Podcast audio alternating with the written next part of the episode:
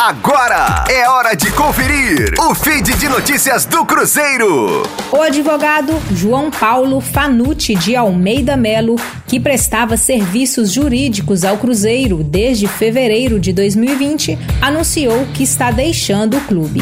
Em nota, ele afirmou que o sentimento é de missão cumprida por ajudar a regularizar a situação tributária da instituição.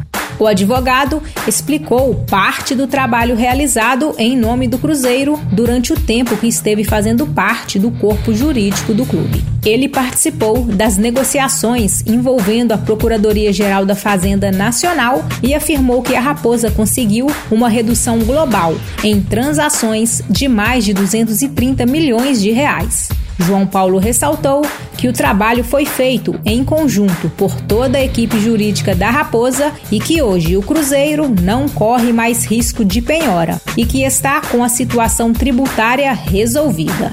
Até o momento, o Cruzeiro não informou se buscará um novo nome para integrar a área jurídica do clube. Com as informações do Cruzeiro, para a Rádio 5 Estrelas, Letícia Seabra.